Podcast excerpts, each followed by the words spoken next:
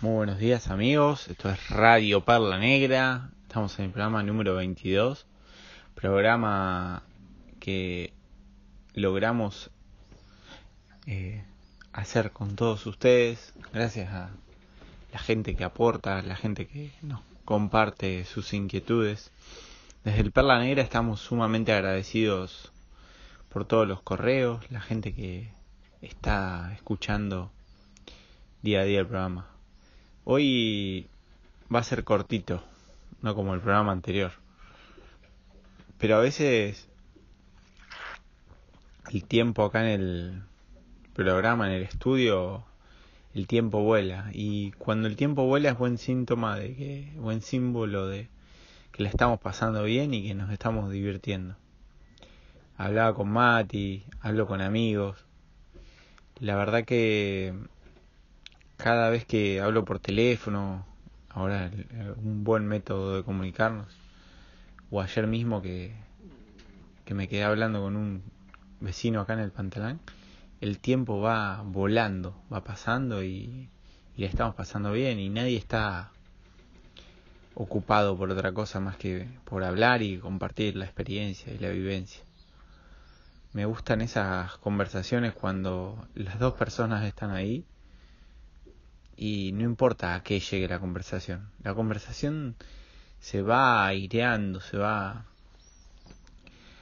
yendo y viniendo de un hilo, pero al final la excusa es un poco compartir y, y compartir la vida es mucho más rica que, que vivirla solo.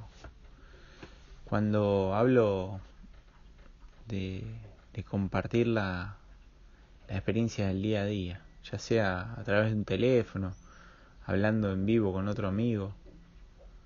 Acá estamos compartiendo la vida con ustedes.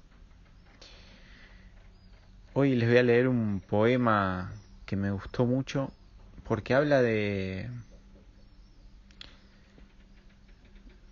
del destino, ¿no? Habla un poco del camino, del camino de la vida, del camino y hacia dónde vamos. A veces me pregunta la gente, y a muchos navegantes creo que, que le preguntan lo mismo, ¿no? Y vas a dar la vuelta al mundo y querés y buscan metas y buscan. Y yo lo que más busco es navegar, ya sea entre islas, entre continentes, busco navegar. No me importa si algún día llegaré a dar la vuelta al mundo, si algún día llegaré a alguna isla. Mientras esté en el agua, esté navegando, es cierto que que me quedaré por acá, pero estoy navegando en, en otra dimensión. Estoy navegando hacia adentro mío. Y ese es el camino, estoy disfrutando cada milla que hacemos con el Perla o con cualquier otro barco. Así que hoy les voy a leer este poema y después después veremos. Itaca. Cuando emprendas tu viaje a Itaca, pide que el camino sea largo, lleno de aventuras, lleno de experiencias. No temas a los legistrones ni a los cíclopes, ni al colérico Poseidón. Seres tales jamás hallarás en tu camino.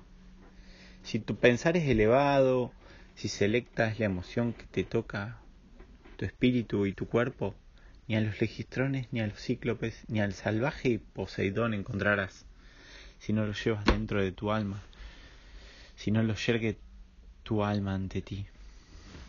Pide que el camino sea largo, que muchas sean las mañanas de verano en que llegues con placer y alegría a puerto nunca antes visto. Detente en los emporios de Fenicia y hazte con hermosas mercancías, nácar y coral, ámbar y ébano, y toda suerte de perfumes sensuales, cuantos más abundantes perfumes sensuales puedas.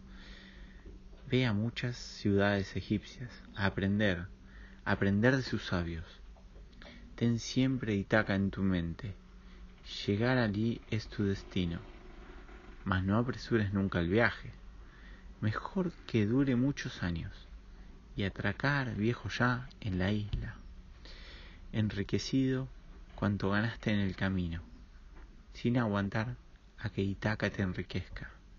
Itaca te brindó tan hermoso viaje, sin ella no habrías emprendido el camino, pero ya no tiene nada que darte. Aunque la halles pobre, Itaca no te ha engañado.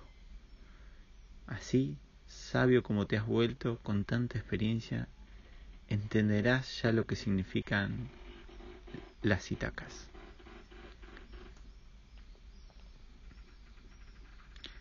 Muchas gracias Constantino Cavafi por regalarnos este hermoso poema. De mi parte les digo hasta luego.